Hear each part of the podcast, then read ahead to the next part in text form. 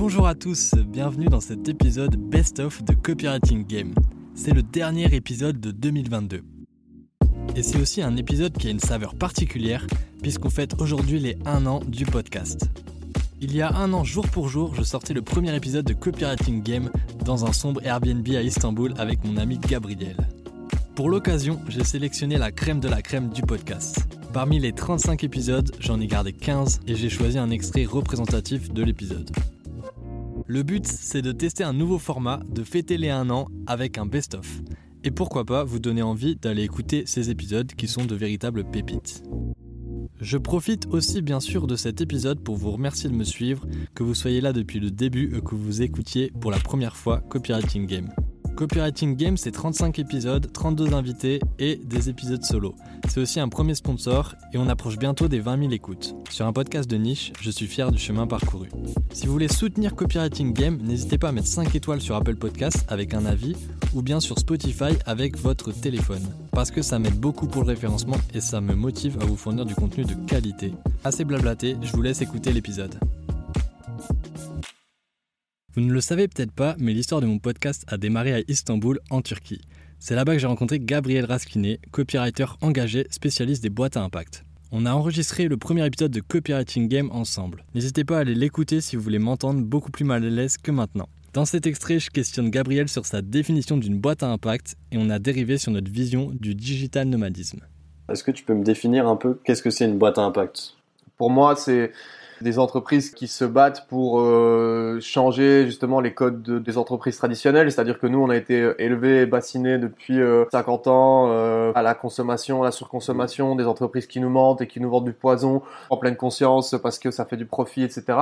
Et donc la priorité, c'est vraiment des boîtes qui veulent changer ce système-là et qui veulent changer de modèle de consommation et qui en plus de ça ont dans leurs piliers principaux avant de faire de la croissance et de faire du profit, elles veulent résoudre une problématique sociale ou environnementale. Si je devais un peu résumer dans les grandes lignes, euh, pour moi les boîtes à impact c'est c'est des boîtes qui, qui voilà qui ont le rêve euh, un peu fou pas tant que ça finalement de, de changer le monde et faire en sorte que bah voilà la vie soit un peu plus euh, un peu plus sympathique dans le futur ou en tout cas que ça s'aggrave pas trop quoi. Et du coup là, donc euh, toi, tu es un peu ce qu'on peut appeler un digital nomade. Tu étais au Vietnam, aujourd'hui on est à Istanbul, euh, tu vas partir après dans un autre pays, enfin tu, tu, voyages quand même pas mal. Tu travailles dans le marché des, des boîtes à impact. Est-ce que ça influence ta vision des choses? Est-ce que ça influence ta manière de voyager? Est-ce que ça influence ton mode de vie? Ouais, carrément. Déjà par rapport à l'avion. Alors il y a deux choses par rapport à l'avion. La première, c'est que niveau, comme je te disais, niveau écologie, c'est vraiment pas top. Et en plus de ça, moi, je déteste l'avion. Genre euh... deux bonnes raisons de ne pas prendre l'avion souvent, quoi. Ouais, c'est ça. En fait, euh, ça m'aide à ne pas euh, à, ne pas partir en vrille et à prendre l'avion trop souvent. Mais après, je pense que déjà avec cette euh, cette vision de, de, de, revenir à un mode de voyage beaucoup plus lent. C'est pour ça que je suis resté deux ans en Asie, au Vietnam, euh, et que je voulais rester au même endroit et que j'avais pas envie, tu vois, de, tu parles de digital nomade. Il y a en fait, selon les personnes et l'imaginaire qu'on a du, du digital nomade, t'as ceux qui voyagent tout le temps, après avoir s'ils sont digital nomades parce que ça prend tellement d'énergie de changer d'endroit, euh, tu sais mmh. pas avoir, tu sais pas être freelance. Si t'as un business en ligne avec des revenus qui tombent, c'est très compliqué. Je trouve que ça ne fait aucun sens d'aller dans un pays 10 jours ou 15 jours, euh, de prendre l'avion, d'aller dans un pays, euh, de consommer sur place le pays, en gros, de devenir en tant que touriste et de d'utiliser le, le, le, pays. travel food quoi. Je déteste être touriste. Genre, je déteste ça. Je, je n'aime pas ça. En général, je, j'évite les endroits touristiques. Je ne je me sens pas à l'aise avec euh, cette idée euh, de on arrive, le pays est à moi parce que j'ai le privilège de, de me payer. Tu, le... prends la photo qu'il faut prendre en photo, le lieu qu'il faut prendre en photo. Tu vas là où il faut aller. Et le truc que tu as vu 50 fois sur Instagram, tu vas quand même parce bah, que tout le monde le fait. C'est là où il faut aller quoi. Ouais, t'es en plein dedans. Hein. En plus, euh, moi je n'ai pas, je prends jamais de photos. Euh, tu vois, je parlais d'Olivier Roland, je l'ai croisé l'autre fois dans la rue. J'ai même, même pas eu envie de lui demander une photo, tu vois. Euh, parce que euh, parce que c'est pareil avec les lieux touristiques et la nature. Euh, parce que j'ai hum, j'essaie de m'éloigner aussi un maximum de, de, de tout ce qui est réseaux sociaux et de de l'image. Je crois que ça nous ça, ça nous casse bien notre notre image de voir des gens avec des belles photos parce que ça nous renvoie chaque fois euh, l'image que soit on n'est pas assez ou pas encore assez ou pas parfait. Trouver ses premiers clients en copywriting, c'est une des questions qu'on m'a le plus posées j'étais obligé de poser la question à PB Poncelin, le fondateur de Copy Rockstar. mon deuxième invité. On a d'ailleurs fait un épisode tellement dense que je l'ai coupé en deux. Pour retrouver mon échange avec PB, vous pouvez écouter l'épisode 2 et 3. Deux épisodes à forte valeur ajoutée pour les copywriters débutants. Quel conseil tu donnerais pour, euh, pour trouver ses premiers clients à un copywriter aujourd'hui? Allez voir les gens. Va voir les gens. S'il y a des gens avec qui tu veux bosser, que tu as déjà en tête, juste va les voir, entre en contact avec eux, discute avec eux, ne les pitche pas nécessairement. Moi, mes premiers clients, je les ai jamais pitchés. J'ai été voir, j'ai étudié un peu leurs besoins, étudié un peu euh, justement les problématiques qu'ils avaient et euh, j'ai commencé à construire des offres autour de ça et va voir les gens en fait tout simplement on va discuter. Et même si euh, je vois beaucoup de copywriters parfois ou même de freelance en tout genre qui se disent ouais je peux pas aller voir telle personne je peux pas lui parler. Je veux dire c'est c'est trop une, un king ou, une queen et compagnie. Je veux dire c'est des êtres humains comme tout le monde. Chill. Les la plupart des gens sont chill. Et les gens qui sont pas chill euh, bah ça doit pas être très ouf de bosser avec je sais pas. Après il y a des gens mmh. qui sont très occupés. Ça c'est c'est sûr. Vous allez vous prendre tu vas te prendre des murs euh, tu vas te prendre des murs à un moment mais euh, ça coûte rien d'essayer en fait. Si tu pars, euh, si tu pars en tête que non, je vais pas le faire, bah c'est sûr que tu vas pas avoir de résultat. Si tu pars en tête de je vais le faire, tu auras peut-être un résultat. Comment faire du coup pour euh, pour les aborder? Tu vas pas leur dire salut, tu vas bien, qu'est-ce que je peux faire pour toi, tu vois? Non, c'est sûr. J'ai tout un tas de process sur le sujet. Alors si je le de, si je devais le résumer. En tout cas, déjà sur le fait de effectivement faire une relecture de page de vente qui n'a pas forcément été demandée, dans laquelle tu vas casser la page de la personne, c'est pas c'est pas idéal. C'est vraiment pas idéal parce que moi demain on vient me voir, on m'envoie un message, on me dit ah, PB t'as fait de la merde, de la merde, de la merde et encore de la merde. Ça fait pas trop euh, plaisir. Bah, ça fait pas super plaisir et je le sais en plus. C'est ça le problème, c'est que je le sais euh, où je fais de la merde, pourquoi je fais de la merde en fait.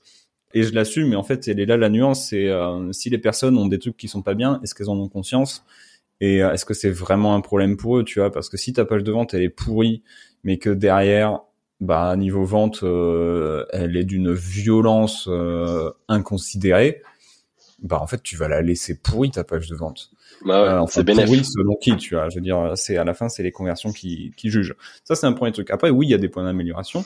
Tu peux éventuellement faire ça si ça dure une, deux minutes, que tu apportes euh, un point de vue qui n'est pas en mode tiens j'ai kiffé ta page de vente, j'ai kiffé la manière dont tu as fait ça. Est-ce que tu as pensé potentiellement à faire X, Y, Z plutôt que dire ça c'est pas bien, il faut faire ça à la place, tu vois Parce que voilà, on n'aime pas trop, euh, on n'aime pas trop se voir dire ce qu'on doit faire quand on l'a pas demandé. Maintenant, comment euh, comment j'approche aujourd'hui moi quelqu'un? C'est simple, je lui dis que je kiffe ce qu'elle fait cette personne. Si elle veut qu'on discute de sa copie un jour, il y a pas de souci. J'ai accueilli la queen du copywriting dans l'épisode numéro 5 de Copywriting Game. Nina Ramen détient à ce jour le record du nombre d'écoutes du podcast avec plus de 1000 écoutes. Ici, elle vous livre sur un plateau les trois erreurs fatales en copywriting. La première erreur qu'on fait en copywriting et les gens qui veulent vendre avec euh, les mots, c'est de ne pas être précis. Tu peux facilement confondre un slogan avec une proposition de valeur parce que je le vaux bien. Donc ça, c'est le slogan de L'Oréal. Mais tu pourrais aussi bien, avec ce slogan, vendre du curcuma ou euh, des canapés. Ce serait la même chose. Donc parce que je le vaux bien, on voit bien que c'est pas une proposition de valeur. C'est quelque chose qui est très large et du coup, ça ne renseigne pas ton lecteur sur ton produit. En revanche, dire euh, l'après-shampoing que tu peux laver trois fois en en gardant les effets. Donc, tu vois, l'après-shampoing, c'est quelque chose que tu mets après ton shampoing, que tu peux laver trois fois, donc que tu peux, rincer et tu en gardes les effets. Bah là, tu comprends bien l'intérêt. Et donc ça, c'est une vraie proposition de valeur, contrairement à parce que je le vaux bien. Donc euh, L'Oréal est une marque euh, qui est mondialement connue, donc ils sont plus besoin. Et aujourd'hui, ils sont plus sur un sujet de, de, de marque. Mais euh, quand tu vends ton produit, toi, nous, à notre échelle, même tous les entrepreneurs à leur échelle, le vrai sujet du copywriting, c'est d'arriver à être le plus précis possible et à trouver cette justement proposition de valeur relative à leur produit. Et l'erreur que je vois souvent faire, c'est de se dire ouais, mais je vais pas dire ça parce que ça va exclure une partie de mon audience. Et j'en viens, j'en viens du coup à la deuxième erreur, ne mm. pas connaître son audience. Euh, je m'explique. En gros, ne pas connaître son audience, ça veut dire quoi? Ça veut dire utiliser des mots qu'ils ne comprennent pas, notamment le copywriting. Tu vois, c'est un mot qui n'est pas compris par la majorité des gens qui en ont besoin. Notamment les chefs d'entreprise, alors ceux qui sont pas forcément dans la tech ou dans les startups, le copywriting, ça leur, leur parle pas. Par contre, ce qui leur parle, c'est augmenter le trafic sur mon site internet. Ce qui leur parle, c'est augmenter le nombre de ventes de mon, nombre de ventes de mon e-commerce. Donc tu vois, là, j'utilise un terme technique qui est copywriting, mais qui ne parle pas à ma cible. Donc ça, c'est une autre, erreur qu'on pourrait faire. C'est pas connaître son audience et donc du coup utiliser des mauvais mots. Et, un corollaire de ça aussi, c'est euh, avoir le syndrome de l'expert.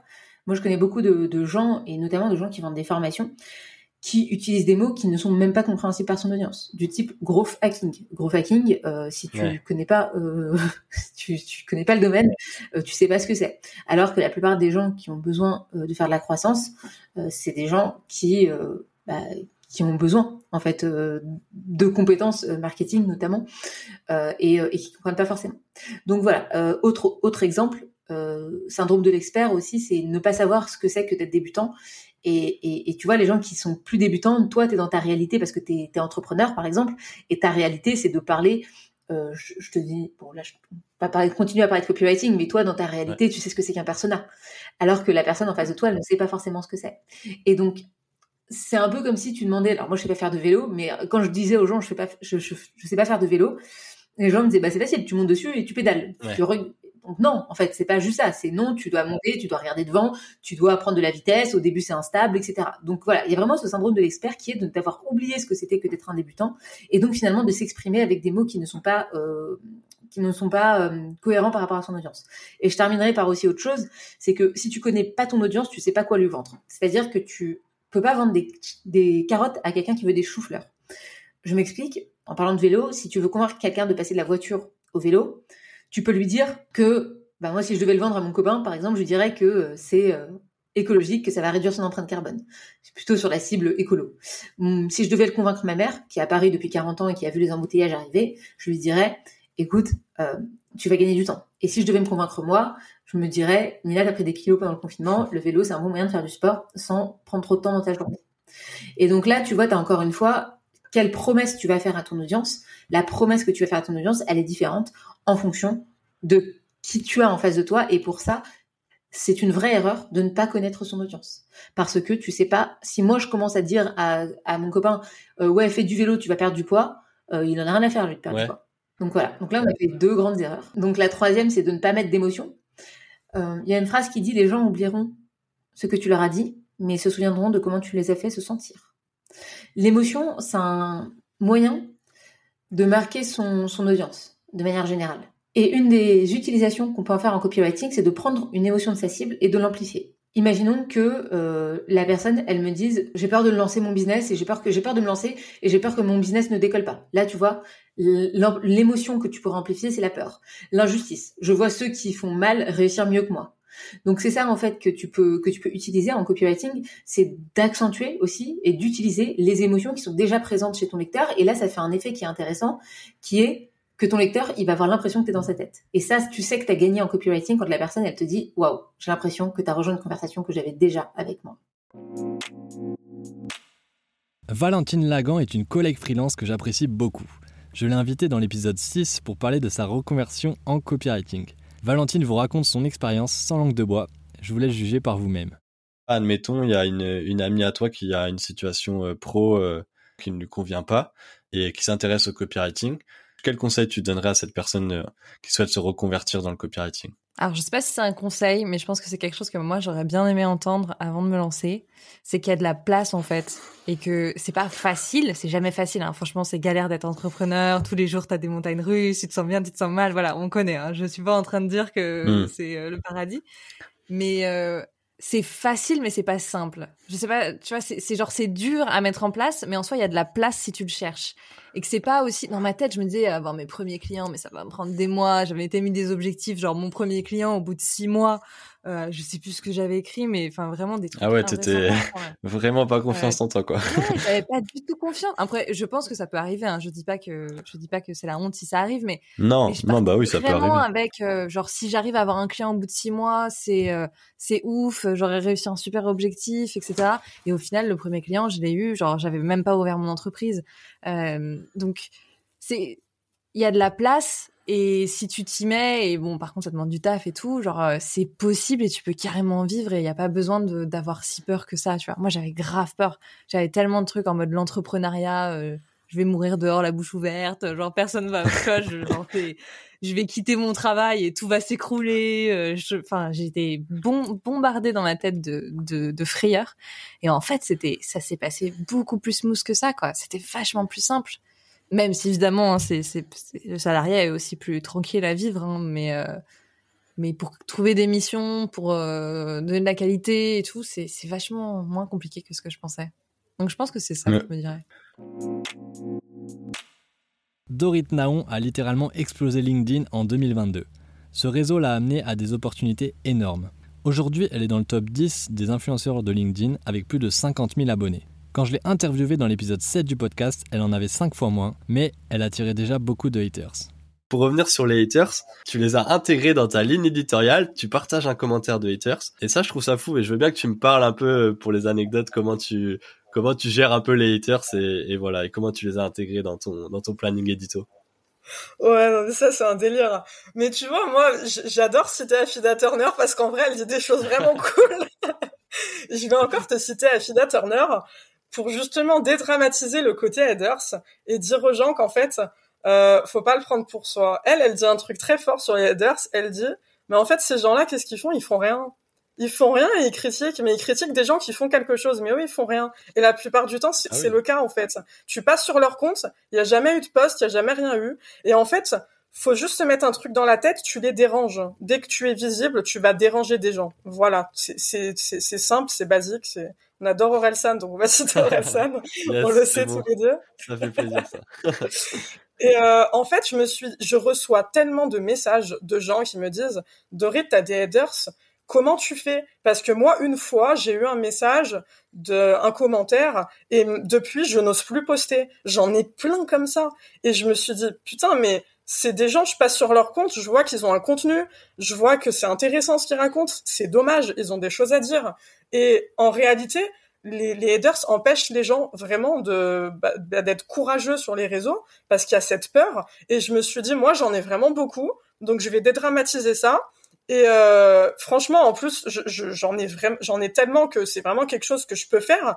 Je vais prendre cinq commentaires et chaque semaine, je vais les afficher dans un carrousel et, euh, et je vais montrer en fait mes réponses à ces commentaires. C'est des commentaires en plus ridicules. C'est euh, tu vois, ils me jugent sur mes tatouages, t'es horrible, tu ressembles à une porte de toilette, enfin c'est des, enfin bref. Et, euh, et moi je leur réponds avec des punchlines et euh, je les prends pas au sérieux.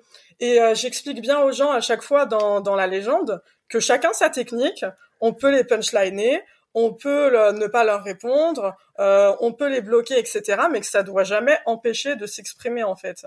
Et, euh, et je pense que c'est euh, c'est important d'avoir ce truc-là, de se dire que euh, franchement, faut pas leur donner ce pouvoir-là, il faut en rire. Et c'est pour ça que j'ai eu ce truc de me dire, bah vous voyez, en fait, vous essayez de me nuire, mais je vous remercie, en fait, vous me donnez à manger, vous me créez mon contenu. Tous les vendredis, vous êtes là. c'est mon plus gros troll, tu vois. Le positionnement en copywriting est un sujet sans fin. Créer son personal branding, être différent des autres, être authentique, être drôle, apporter de la valeur, c'est un vaste sujet et il n'y a pas de réponse miracle pour trouver ce qui nous rend unique. J'en discute avec Selim Niederhofer, un collègue copywriter qui a écrit l'excellent livre Le guide du copywriting. Si cet échange vous donne envie de poursuivre avec Selim, rendez-vous dans l'épisode 11 du podcast. Il y a un truc intéressant que tu as dit quand tu parlais de Will Smith. Tu disais Will Smith, il se comparait à Tom Cruise, mais il avait un truc en plus, il avait les concerts, ça lui permettait de, dépasser Tom Cruise. Aujourd'hui, le, copywriting, il y a un réel engouement, il y a de plus en plus de copywriters. Comment on fait pour avoir un truc en plus en tant que copywriter? Eh ouais, ça c'est chaud. Hein. Le truc en plus, tu sais, pour en revenir au marketing, moi je crois que j'ai lu euh, L'Océan Bleu en 2004, quand on nous a parlé de l'Océan Bleu en 2004. Donc l'Océan Bleu, c'est vraiment ton positionnement unique. Tu vas pas aller te battre dans l'eau mm. rouge, dans l'océan rouge infesté de requins. Tu vas aller te créer ton petit océan bleu à toi. Comment faire ça? Eh ben, qui êtes-vous? Vraiment, posez-vous cette question. Qui êtes-vous? Qu'est-ce qui vous différencie? Moi, à chaque fois, ça a été, ok, bah, c'est l'adaptation, l'adaptabilité, la curiosité. J'ai vécu partout, donc à chaque fois, je suis obligé de me faire de nouveaux potes. Donc, une de mes caractéristiques, c'est d'être sympa, de comprendre ce que veulent les gens. Ah, ok, les gens, ils veulent quelqu'un de bon au foot dans leur équipe. Je vais essayer de leur amener ça pas au niveau pro non plus, jamais été bon suffisamment. Euh, pour t'intégrer un groupe, il faut être drôle, ou apporter de la valeur, être drôle, ou apprendre vraiment des choses, servir à quelque chose et pas arriver tout euh, fantomatique, complètement passif. Tu vois et dans le copywriting, eh ben, je pense que cette notion euh, d'identité personnelle. On parle beaucoup de personal branding, cette notion de, OK, qu'est-ce qui fait que tu unique c'est votre éducation, c'est quand vous étiez petit, c'est tous vos voyages, c'est le sport que vous avez pratiqué. Moi, je connais des copywriters qui sont des anciens sportifs de haut niveau. Je connais des copywriters qui sont euh, euh, des anciens euh, directeurs d'école. tu vois, c'est chacun arrive avec son niveau de pédagogie, son amour de l'écriture. Imagine, on a tous un peu des curseurs à lever et on a tous un mix différent de ces curseurs. Il y en a qui sont très pédagogues, d'autres qui vont pas l'être du tout, mais qui vont être très efficaces. Il y en a qui sont euh, vraiment, euh, je sais pas, je vais dire, euh, ouais, très empathiques, et d'autres euh, pas du tout, qui sont uniquement concentrés sur la thune. Moi, le truc qui me fait, mais ah, j'ai envie de me péter mon ordinateur quand je vois ça. je vois des posts de copywriters, tu vois, que je trouve ultra agressifs. Parce que c'est pas ma cam. C'est pas ma cam. Ils ont un très bon positionnement. Un positionnement qui est bon, c'est un positionnement qui fait que soit les gens adhèrent à fond, soit te détestent à fond. Moi, j'ai ce souci aujourd'hui, enfin, je crois, de j'ai jamais réussi à faire ça parce que j'ai pas envie et c'est pas qui je suis. Je suis pas complètement, euh, je vais pas te dire, tu vois, en termes de positionnement, je peux pas être un Mélenchon ou un Zemmour à l'extrême. Hmm. Voilà. Moi, ce que j'ai lu toujours, c'est que l'argent n'est pas dans le tiède. Et pourtant, ben voilà, je te le dis, un de mes problèmes, c'est que je suis dans le tiède. L'argent, il est dans le froid ou il est dans le chaud. Moi, j'ai un positionnement un peu tiède. C'est-à-dire que je suis pas spécialisé dans un truc. Tu vois, mes clients, malheureusement, enfin, malheureusement, pas du tout malheureusement. J'ai des jets privés, j'ai du recrutement, j'ai des NFT, euh, j'ai de l'énergie, j'ai de la mode masculine, j'ai un peu tout comme client. Et c'est parce que mon positionnement unique, c'est bonjour, je m'appelle Céline, je suis curieux. J'ai envie de vous aider à aider votre client. Mais moi, ce qui me fait kiffer, c'est que je suis curieux les NFT, mais non, mais j'ai investi 0 euros dans le Bitcoin, 0 euros dans les NFT. Juste, c'est un truc à un moment, pendant deux mois, je me suis vraiment plongé dedans parce que j'avais envie de connaître, parce que c'est important pour moi de connaître ces choses, même si j'aime pas du tout. Enfin, c'est pas que j'aime pas du tout, même si j'ai pas encore investi d'argent. Tu vois, mais voilà, mon positionnement serait la curiosité et le fait de connecter les gens. Je connais des trucs. Voilà, mon délire, c'est je connais des trucs, j'ai gagné la question pour un champion parce que je lis beaucoup. Ma vie, tu vois, c'est ça, c'est de lire, lire, lire encore. Et parfois, ça aide des clients. Capter l'attention, c'est la base en copywriting. Robin Azema écrit les scripts vidéo de la chaîne YouTube de Marketing Mania.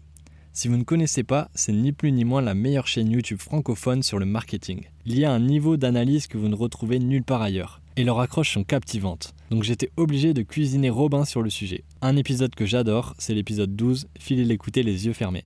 Tu dis, faut pas perdre en tête le résultat, faut pas perdre en tête l'objectif.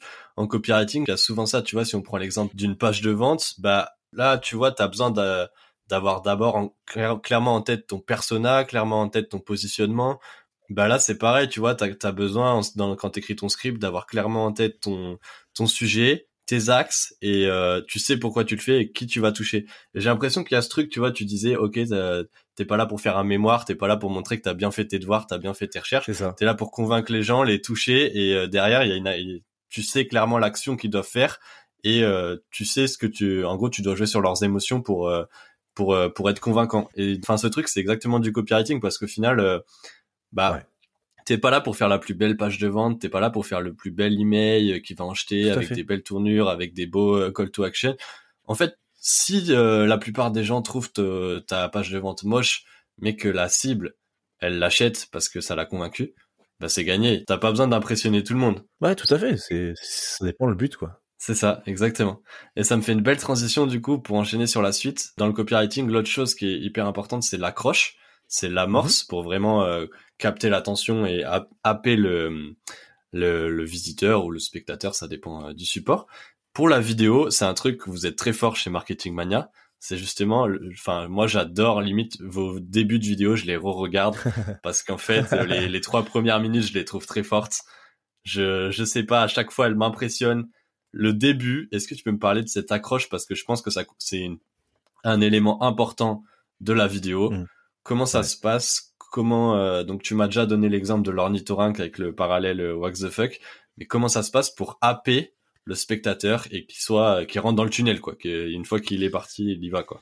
Ouais bah c'est alors là c'est pareil, ça part d'une déjà ça part d'une logique de de l'attention en général où on le sait enfin c'est pas d'aujourd'hui que le capter l'attention au début tu vois c'est presque là où ça demande le plus d'efforts une fois que, que ça commence à dérouler normalement t'es un peu plus de, dans le truc mais le début est quand même important c'est ça a été renforcé avec YouTube avec le- les algorithmes avec le fait que tu accès aux stats et que tu vois les courbes et que tu, que tu vois qu'effectivement c'est sur l'accroche que ça va être euh, important et pour nous c'est renforcé par euh, la volonté aussi encore une fois de Stan Vous, vous le voyez dans les courbes?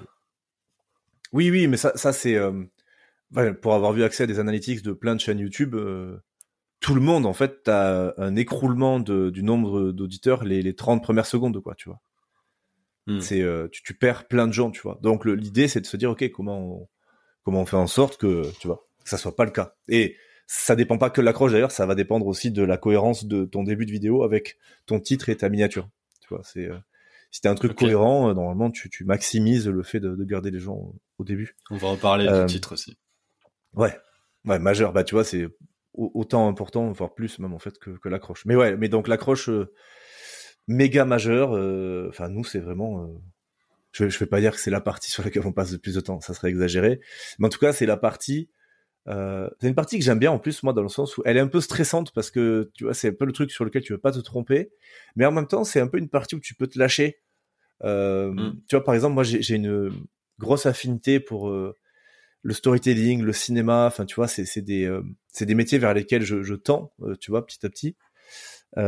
Euh, et du coup, c'est un peu la logique qu'on essaie d'avoir, c'est-à-dire que quand- tu regardes des, des divers films, il y a, il y a plein de façons d'accrocher le spectateur dès le début du film. Tu sais, tu peux faire commencer dans une scène d'action, euh, tu peux faire commencer avec un focus sur, par exemple, les euh, celui qui sera le le méchant, tu vois, du film, par exemple, dans les Batman, euh, les Batman, ils font souvent ça, tu vois.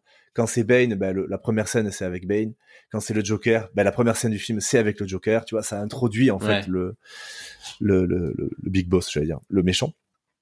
Donc, euh, quand tu regardes, en fait, des films et le cinéma, il y a plein de façons, tu vois, de, de, lance- de lancer des, euh, des accroches comme ça. Donc, on s'inspire un peu de ça, en fait.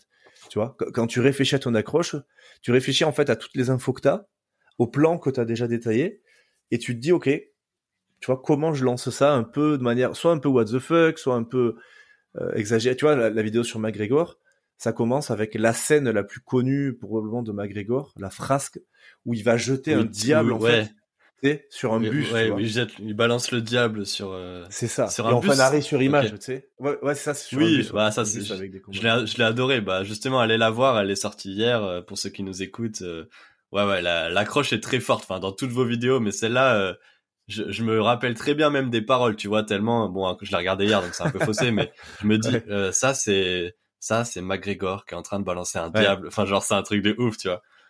Ouais, tu vois, co- comme tu, bah en fait, c'est c'est comme si c'était, euh, tu vois, un documentaire, tu sais, que tu que tu rends un peu dramatique, tu sais. Ça, c'est Conor McGregor, tu vois, il y a la petite musique et tout. Enfin, et donc en fait, c'est ça, c'est qu'il faut vraiment réfléchir à. En gros, faut pas faire l'erreur que tu vois beaucoup de youtubeurs débutants faire de considérer que ça y est, la personne elle a cliqué et je suis là en train de me présenter, de me justifier, de dire salut. Alors moi, euh, je m'appelle Robin et puis euh, je fais des vidéos, tu vois. Non, non, non, les gars, il y y a tellement de compétition. Quand t'es sur YouTube, c'est pas comme, euh, je veux dire, tu, paies un ticket de cinéma, tu t'installes dans ton siège. La, la compète entre guillemets, elle est globalement gagnée. Tu vois, ça y est, le client est assis, il va regarder le film, il a payé, il va regarder le film. Quand t'es sur YouTube, il y a des dizaines de vidéos qui sont tout le temps en suggestion autour. Donc en fait, faut pas te dire quoi, est-ce que je me présente, etc. Non, non, non. Réfléchis à pourquoi la personne a cliqué sur ce miniature ou sur ce titre et comment tu l'emportes de suite. Tu vois Comment et c'est vraiment le, le mot quoi. Faut emporter la personne dans dans ton processus de, de, pensée et lui donner envie, tu vois, de, de continuer, continuer, continuer. Valentine Soda, aka Valoche, la copywriter boxeuse au fond vert, une personnalité qu'on ne présente plus sur LinkedIn. Elle a poncé le réseau, comme on dit. J'ai donc fait appel à son expertise pour avoir un retour d'expérience concret sur les meilleurs formats sur LinkedIn. Retrouvez Valoche dans l'épisode 14. Et tu parlais des, différents formats. Euh, ça, c'est un truc que j'aime beaucoup chez toi. Je trouve que tu testes beaucoup de choses et voilà, tu t'explores un peu vraiment tous les terrains de LinkedIn. Euh, à un moment, je t'ai vu faire euh, des vidéos. Maintenant, en ce moment, tu fais des lives. Euh, tu analyses les posts LinkedIn. D'ailleurs, bah, de toute façon, je mettrai ton profil euh, dans la dans la description du podcast pour ceux qui nous écoutent. Est-ce que là, tu peux me faire un petit retour sur tous les formats que tu as testés? Est-ce que tu en as un qui est T'as un petit euh, format chouchou? Est-ce que t'as un format préféré? Eh, tu vas être le- la première personne à qui je vais faire ce petit, euh, ce petit bilan là, cette petite analyse. Alors, euh, ouais, mon format préféré sans langue de bois. J'aime beaucoup les posts avec visuel. Moi, c'est ce que j'adore faire. C'est mon plus gros différenciant, c'est que j'aime bien écrire des posts texte, tout simplement, qu'ils soient courts ou qu'ils soient longs. J'aime bien faire ça, mais en rajoutant un petit visuel. Et franchement, mes visuels, les gars, je me rends pas la tête. Hein. Je vais sur Canva, euh, je mets un fond vert euh, comme euh, ma, ma couleur, je prends ma tronche, je la détourne et j'écris à côté en, titre ce qui est important à retenir. Et c'est vraiment presque une miniature YouTube. Genre, oh, je suis choquée. Enfin, tu vois, si quelque chose m'énerve, je vais mettre une photo de moi qui m'énerve. Euh, là, ce matin, j'ai fait un post pour parler du fait que euh, il y avait un gâteau gigantesque et que euh, les, la- la- le gâteau était mangé par les mêmes personnes. J'ai pris une photo de moi avec une chouquette. Enfin, on est à ce niveau-là de la création de contenu, tu vois. c'est que c'est vraiment Ouais, pas. J'ai pas inventé l'eau chaude, je me sers de l'eau tiède. Hein. C'est Ouais, très amusant, c'est très très amusant à faire. Donc moi, je, je m'amuse beaucoup dans le post écrit avec visuel. Euh, c'est pour l'instant mon préféré. En deuxième préféré, c'est les lives. Je me régale en live. J'adore faire ça. C'est très très amusant. Ça crée du lien avec l'audience. Les gens peuvent parler directement du coup avec toi. C'est c'est génial. Les commentaires sont très amusants en général. Je sais pas comment je me débrouille pour tomber toujours sur des génies à chaque fois dans les commentaires qui me font mourir de rire. Mais les gens sont très gentils, très bienveillants parce qu'ils savent que c'est pas un exercice facile. Il y a Bah trop ouais. peu de personnes qui en font sur LinkedIn encore. Donc euh, Mm. c'est très Ouais, amusant. Puis- Ouais, mais oui, mais oui. Il y a, mais il y a, y a un boulevard. Il y a un boulevard vraiment sur ce format qui est scandaleux. Euh, et puis, euh, et puis il y a le, bon après LinkedIn est vraiment pas facile dans le sens où euh, c'est difficile de faire un. Il y a des bugs entre l'événement que tu veux faire et l'outil que tu utilises Ouais. pour faire le live. Euh, le replay, tu peux pas le supprimer. Enfin, il y a plein de trucs un petit peu chiants. Mais euh, une fois que tu as compris un peu comment ça fonctionne, c'est un exercice pas facile parce qu'il faut garder l'énergie pendant tout le live et quand t'es tout seul c'est pas simple. Mais euh, mais qu'est-ce que c'est amusant quoi. Qu'est-ce qu'on qu'est-ce qu'on rigole. Enfin en tout cas je rigole beaucoup en live. Les Mhm. vidéos avaient très bien marché pour moi. Je prenais des petites vidéos que je filmais format comme une story insta. Je Ouais. les mettais sur sous-titreur.com qui est un outil québécois qui me les sous-titrait et je les postais comme ça. Et franchement ça ça m'a apporté pas mal de prospects dans le sens où les gens se sentaient proches de moi parce que ils euh, ils voyaient ma ma tête, ils voyaient comment je m'habillais, comment je parlais, et le fait de quand on faisait une visio voir que j'avais la même, c'est tout con, hein, mais la même coiffure, le même maquillage, euh, presque même les mêmes fringues. Des fois, je m'amusais à remettre les mêmes fringues. Ça les rassurait beaucoup en mode ah je, je la connais vraiment quoi, t'es ma pote quoi. Donc ça c'était assez pratique. Et pour moi un des formats les plus difficiles, ça va être le poste court. Le poste très court d'une ou deux phrases, comme Thibault Louis a pu faire pendant longtemps, comme les frères Rivol aussi, Maxime et Thomas Rivol font. C'est, je trouve ce format génial parce que c'est pas facile. C'est pas facile d'être aussi percutant en si peu de phrases, de faire bien passer ton message. Parce que là, tu n'as quasi pas de nuance dans ce que tu mets. Ouais. Donc, t'as plutôt intérêt à affirmer un truc vrai, tu vois. Ah ouais, toi, t'es pas fan de ce format? Des postes courts? Non.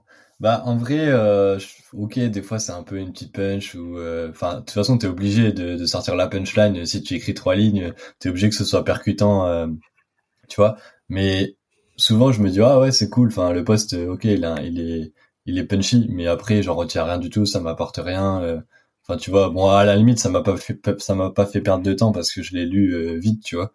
Mais, mais pour le coup, c'est vrai que pour moi, LinkedIn, euh, il y a quand même ce truc d'apporter de la valeur et tout, et je trouve que les postes courts, c'est dur d'apporter de la valeur.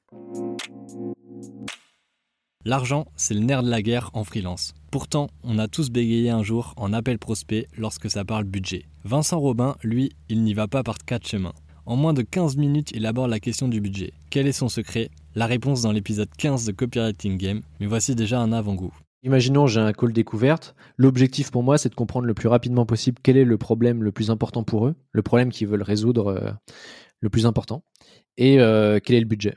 Et si je veux savoir euh, ces deux choses-là, c'est d'une part parce que je veux comprendre sur quoi est-ce que je peux me positionner, notamment parce que le, dixième problème qu'ils vont avoir, ça va pas du tout être le plus important, et c'est pas là où, où ils vont mettre du budget. À l'inverse, si je te demande, Victor, c'est quoi aujourd'hui ton problème le plus important? C'est qu'est-ce que tu as envie de résoudre aujourd'hui et qui est, qui est vraiment pénible pour toi? Et ben je sais pas, tu vas me répondre quelque chose. Et ben moi je vais euh, je vais me positionner là-dessus si je vois que je peux y répondre. Deuxième chose, je vais demander le budget. Et si je fais ça, c'est parce que je veux pas perdre mon temps à te parler pendant, à creuser ton problème pendant une heure. Si je vois que tu me dis que tu as 1000 euros de budget. Donc je demande une fourchette tout de suite. Et, euh, et Alors, comme ça, on suite, voit. euh, Tout de suite, c'est pour situer. Tout de suite, c'est quoi? C'est dès le dès le premier appel, dès le les premières minutes, à la fin du premier appel. C'est quand c'est que tu places ce- cette question un peu du budget? c'est une fois que j'ai compris euh, rapidement quel est leur plus gros problème. Donc généralement, ça va être au bout de un quart d'heure, euh, un quart d'heure. Je suis pas là pour. euh, En fait, le, le truc c'est que tu veux gagner du temps et tu veux pas que la personne te raconte sa vie ou autre. T'es là, t'es. Enfin, si tu passes plusieurs appels par jour, au bout d'un moment, t'es obligé de d'accélérer quoi. Tu veux pas perdre une heure, une heure et demie, deux heures à raconter euh, plein de choses, à comprendre vraiment le besoin de la problème, euh, pardon, à comprendre leur problème, et ensuite à, à parler prix. Et là, c'est pas du tout aligné. Donc euh, généralement, j'essaie de le faire le plus tôt possible, et c'est pour ça que très rapidement, euh, je vais poser la question euh, euh, suivante, qui est du style j'ai envie de vous faire gagner du temps et moi aussi, enfin mon temps est précieux, le vôtre aussi. Est-ce que vous pourriez me donner une une fourchette au niveau du budget? Et là, en fait, tu as deux choix. Soit la personne elle botte un peu en touche, euh, ce, qui, arrive assez souvent. Soit elle te donne un, un- une fourchette. Donc là, tu, si elle te donne une fourchette, bah, tu vois tout de suite si tu es aligné ou pas. Et euh, si elle te donne pas de budget, tu lui donnes un minimum sur lequel toi, euh, tu t'engages dessus. Donc tu dis, moi, pour ce genre de projet, avec ce genre de client, le, ma prestation la moins chère sera de X. Donc ça, c'est la. fa- le- on parle souvent de la technique un peu de l'ancrage. En fait, tu peux dire ça. euh, Ça peut être un ancrage de dire, euh, moi, je me positionne pas en dessous que de telle euh, telle fourchette pour tel type de projet. Exactement. Par exemple, tu peux tout à fait dire, euh, moi, euh, pour faire une page de vente avec un client euh, comme vous, euh, ben ça sera pas en dessous de 5000 euros. Tu vois s'il est en train de pas lire ou si ou si ça va. Exactement. Et donc comme ça, tu peux tout de suite savoir euh, si tu vas poursuivre avec la personne ou pas. Si la personne a dit ah non, c'est vraiment pas possible, euh, c'est trop compliqué pour nous, tu dis pas de problème, moi je peux vous recommander des gens euh, s'il y a besoin et terminé. Solène Thomas est ghostwriter pour des leaders d'opinion, notamment sur LinkedIn. Solène m'a fait l'honneur de venir faire son premier podcast chez moi. Dans l'épisode 16, on a abordé de nombreux sujets, dont l'éthique professionnelle du ghostwriter. Un sujet épineux, et comme à l'écrit, Solène a su trouver les mots justes. Est-ce que tu es toujours d'accord avec euh, avec ce que t'écris et euh, si t'es pas d'accord avec euh, avec ce que t'écris, euh, enfin comment comment tu gères le fait, euh, comment tu gères ça? Que Je parle de- d'un point de vue un peu plus euh, éthique là. C'est, bah, en vrai, c'est, c'est, c'est une bonne question. c'est, c'est pas toujours facile.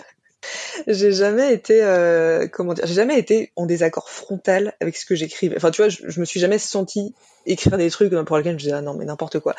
Euh, après, c'est un équilibre hyper délicat à trouver entre euh, je suis pas d'accord, euh, je suis pas d'accord mais je comprends l'argument, tu vois, je suis pas du tout d'accord. Bon voilà, c'est assez, ouais, c'est assez Hmm. marrant.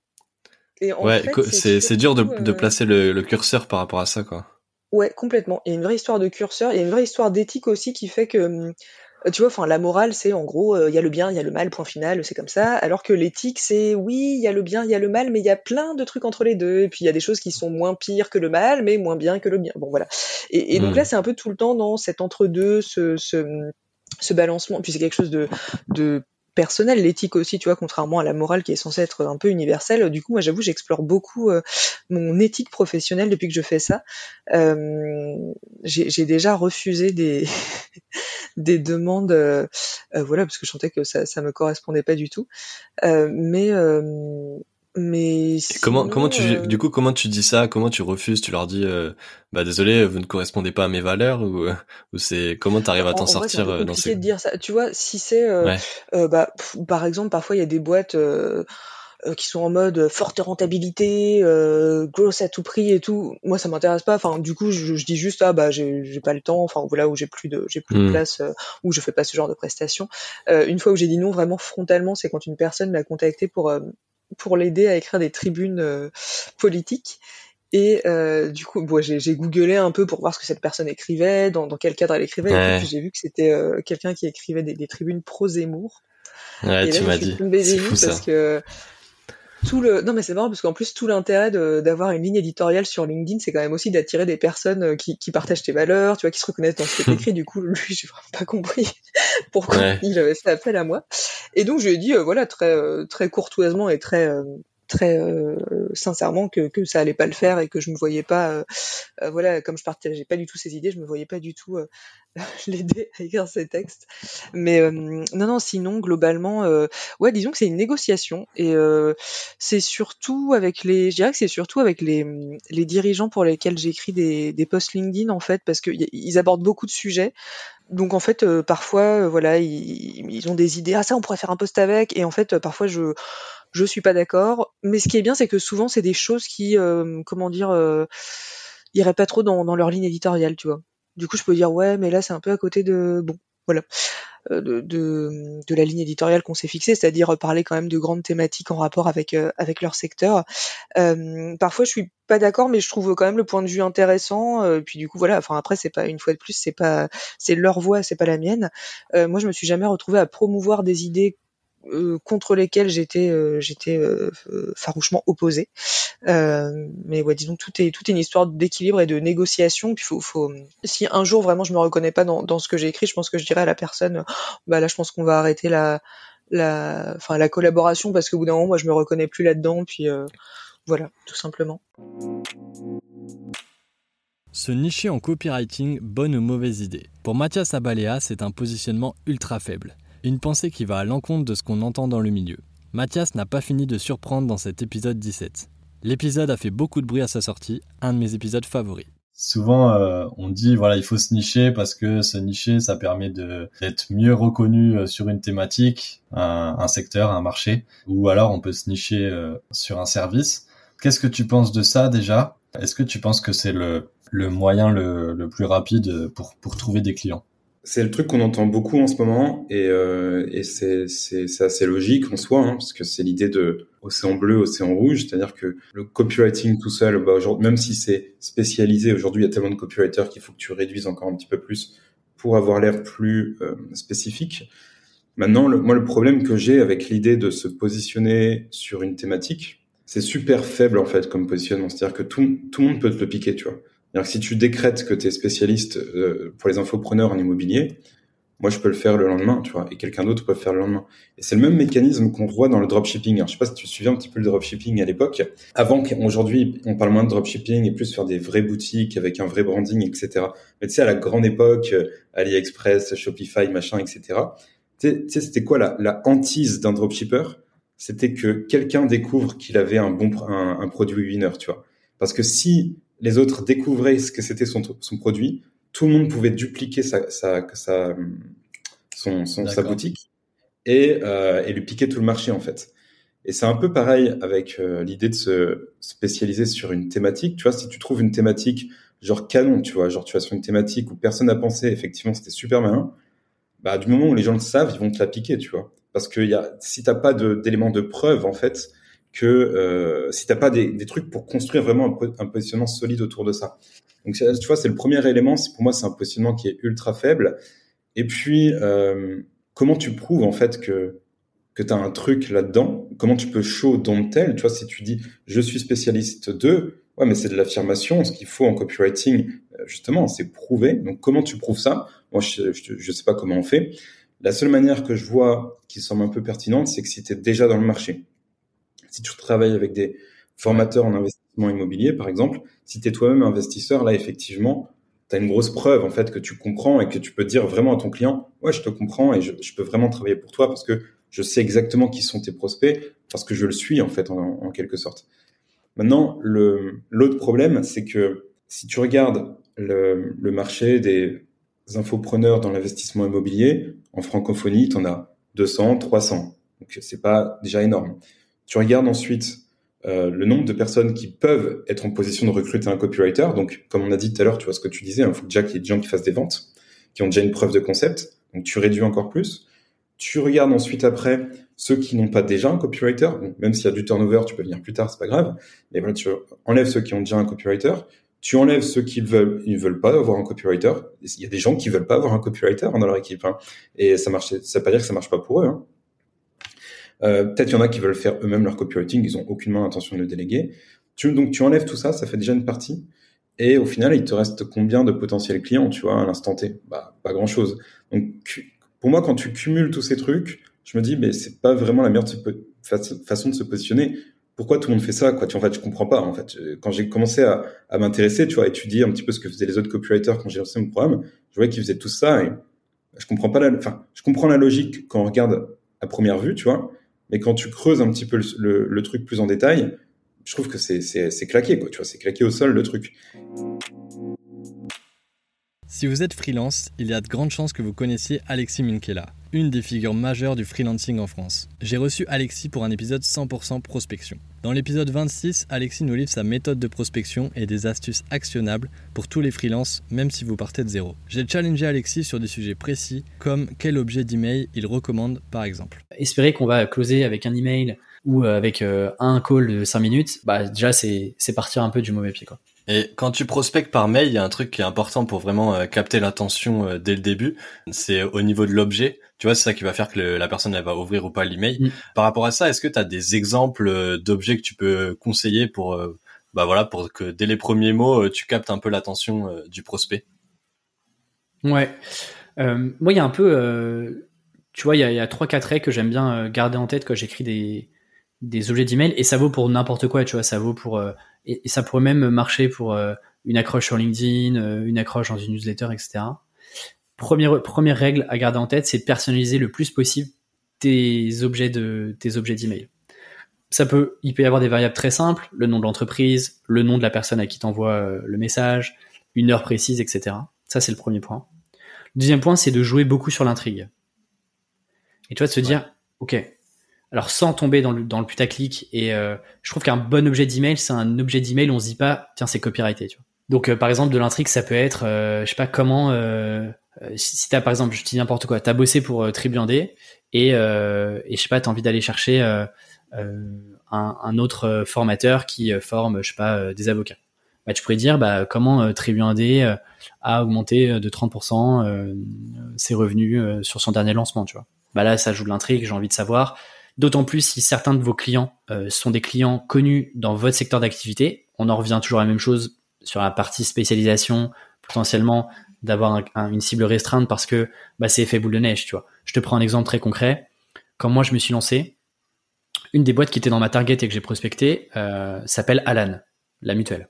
Je m'étais dit, dans le B2B, euh, dans l'écosystème startup parisien, c'est une boîte qui est très connue, c'est une boîte qui a une valeur perçue et une image de marque qui est plus plus, et c'est une marque qui attire la sympathie des autres boîtes euh, de l'écosystème.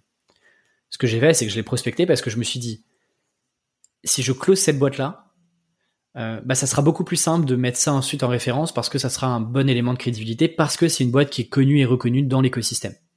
Et donc ensuite, sur d'autres euh, actions de prospection, bah, j'utilisais souvent ça, que ça soit dans mon objet d'email ou, ou dans mes calls, etc. de réassurance, bah, j'utilisais souvent ça et je le voyais, ça, ça fonctionnait. Soit les mails étaient mieux ouverts, soit euh, bah, par téléphone, tu vois, les gens disaient ah, ok intéressant, effectivement ça nous rassure aussi. euh, Est-ce que tu aurais des références euh, d'articles par exemple que tu as écrit pour eux, etc. etc. Donc l'intrigue, euh, elle, elle est intéressante. Et ensuite, euh, ça c'est un réflexe qu'il faut garder, surtout quand tu fais la prospection, c'est de d'AB tester euh, tous tes tous tes objets d'email. Et parfois ça peut être un mot à changer, une variable à tester, etc. Parce qu'en en fait il n'y a pas de science exacte, tu vois. Je peux pas te dire aujourd'hui, bah tiens Victor, si tu utilises cette formule-là précisément, ça va fonctionner à tous les coups, tu vas avoir 80% de, taux d'open, tu vas avoir euh, 50% de taux de réponse, etc.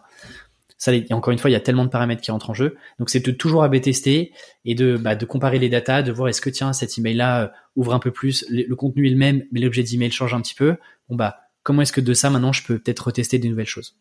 Moi, ce que j'aime bien faire, c'est euh, essayer d'être assez court et direct sur un objet d'email. Euh, tu vois, moi, il y a des choses que j'aime bien, par exemple, question sur, euh, euh, tu vois, écrire question sur votre blog ou question sur votre landing page à propos de, voilà, par exemple. Un truc qui marche bien, c'est prénom, nom du client. Juste ça, ça peut bien fonctionner. Ou par exemple, mon analyse de insérer une variable, tu vois, je sais pas, de votre page d'accueil, peu importe. Ça, c'est des choses qui directement le prospect. Et donc, se dit, ok, bah tiens, ça, ça m'intéresse parce que c'est tourné vers moi, c'est tourné vers mon bénéfice à moi plutôt que euh, j'ai un truc à vous proposer, euh, etc., etc. Définir une bonne proposition de valeur, c'est le sujet sur lequel je titille Valentin Desquer dans cet épisode 28. Valentin Decker est une fine plume du copywriting aux multiples projets. Ici, la discussion est centrée sur la newsletter payante parce que c'est le sujet de l'épisode, mais les propos peuvent très bien s'appliquer pour la création de vos offres par exemple. Comment on ferait pour euh, trouver une proposition de valeur qui va être intéressante, tu vois, qui va mériter une newsletter payante Je pense que tu as raison, c'est vraiment la question essentielle à se poser quand tu veux, quand ce format t'intéresse. Encore une fois, c'est pas je crée du contenu, euh, je raconte ma life d'entrepreneur et puis les gens vont payer, ils vont s'abonner, tu vois. Ouais. C'est pas assez fort. Et surtout, il y a déjà ce contenu-là mille fois gratuit tous les jours sur LinkedIn, sur Twitter, par email, etc. Euh, c'est pas assez différenciant. Comment tu fais pour identifier ça? Je pense qu'il faut que tu de partir toujours, encore une fois, hein, cette espèce de pivot entre euh, le persona, les problèmes de persona et la solution. Et euh, les trucs qui marchent bien, c'est soit tu permets aux gens un gain de temps, donc un truc sur lequel ils passaient 10 heures tous les mois, bah en fait, ils lisent ton truc en 10 minutes et leur problème il est résolu. Soit tu as un gain d'argent, c'est le meilleur truc possible. Moi, c'est ce que je propose, c'est tu payes 20 euros par mois et tu peux avoir une mission à 1000, 2000, 3000 euros. Tu vois. Et gain de temps aussi d'ailleurs. T'as le combo toi. Et au plus et en plus gain de temps.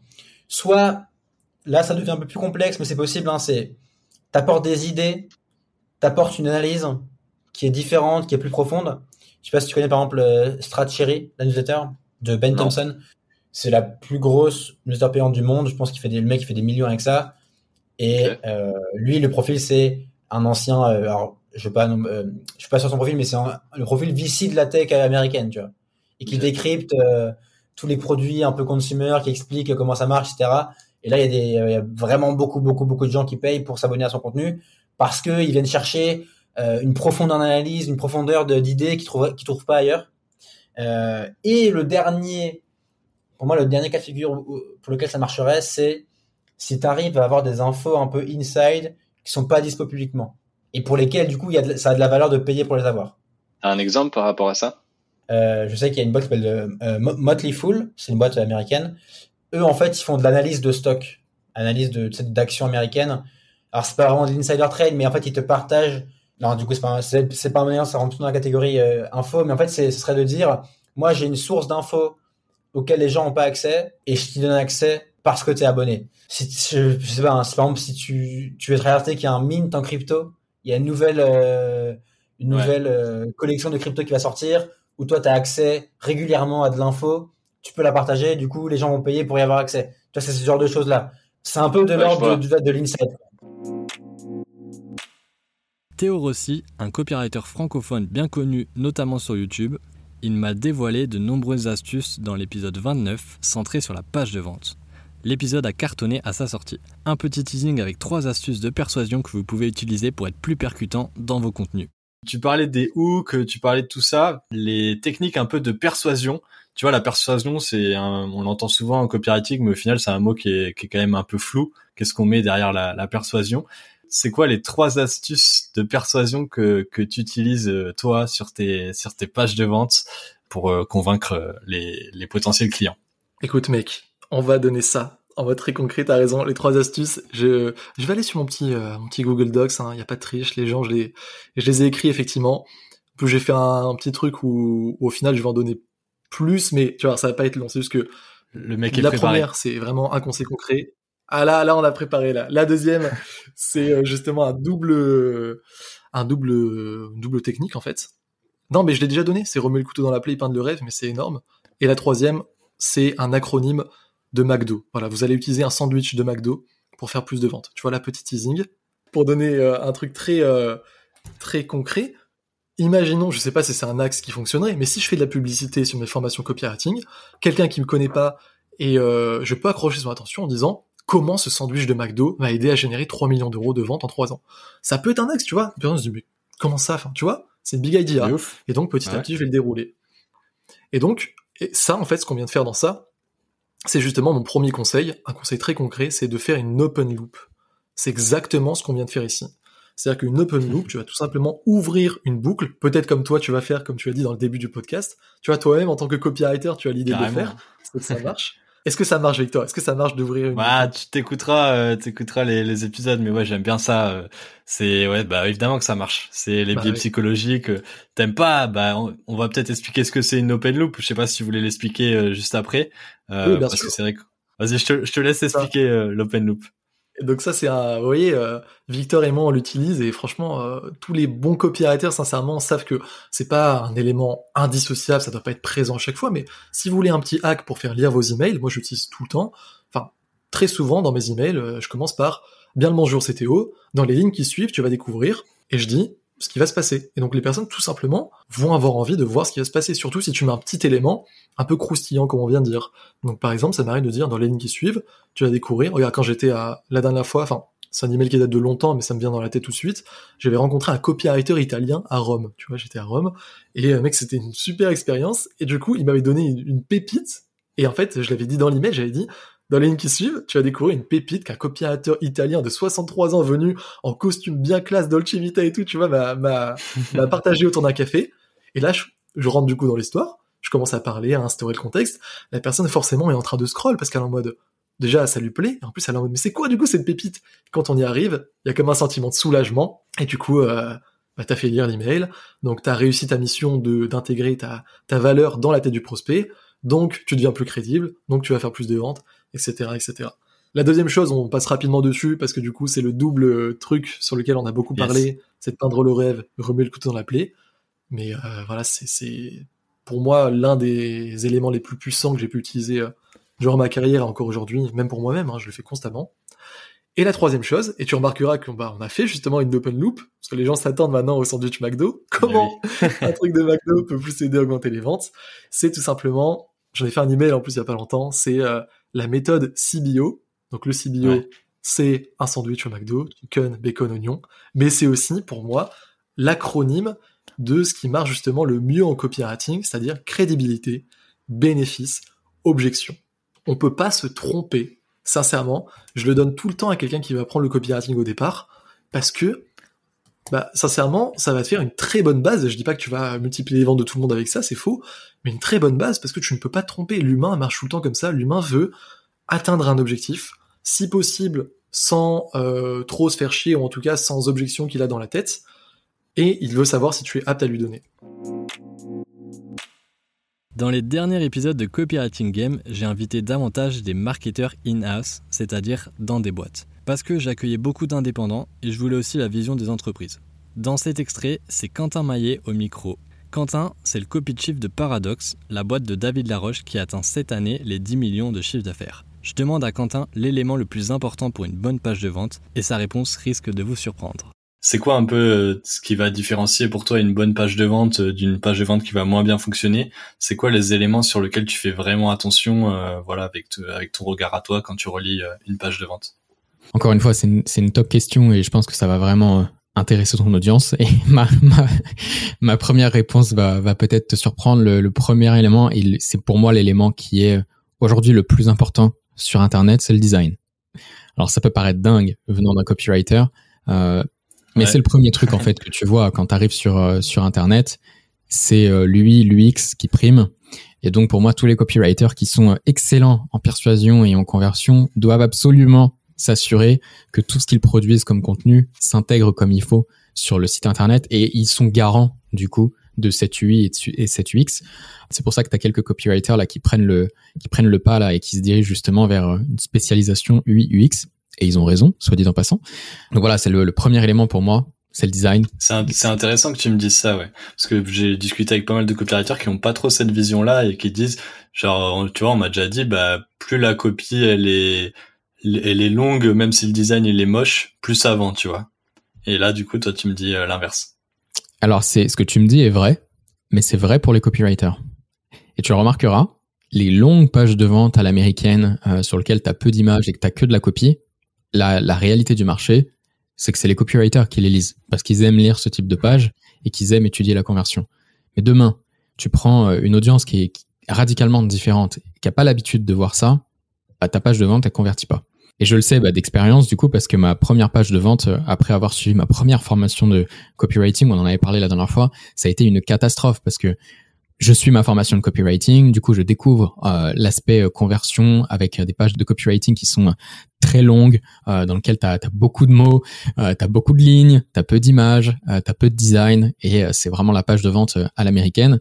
Et bah, il s'est avéré qu'en fait j'ai converti à 0, 0%, j'ai fait zéro vente alors que quelques semaines après j'ai relancé la page en réduisant tout ça et en mettant plus d'efforts justement sur le design. C'était la même offre, c'était le même positionnement et là ça a converti alors que j'avais pas fait d'efforts qui étaient différents au-delà du design. Donc tu vas me dire c'est un exemple euh, sur un échantillon qui est quand même très faible, mais avec le recul et les expériences qu'on a pu avoir chez Paradox, euh, je le vois quand même le design c'est pour moi l'élément essentiel, c'est le premier élément qui fait la différence en termes de copie. Merci d'avoir écouté cet épisode jusqu'au bout. Copywriting Game revient l'année prochaine. Je vais prendre le temps de digérer cette année de podcast, analyser ce qui vous plaît et ce qui vous plaît moins pour revenir avec du contenu toujours plus qualitatif. En attendant, vous avez 35 épisodes à votre disposition. N'hésitez pas à m'envoyer un message si vous souhaitez que j'aborde un sujet particulier dans la prochaine saison. Je réponds à tout le monde. Et n'oubliez pas, pour me soutenir, mettez un avis 5 étoiles sur Apple Podcast ou Spotify. À bientôt!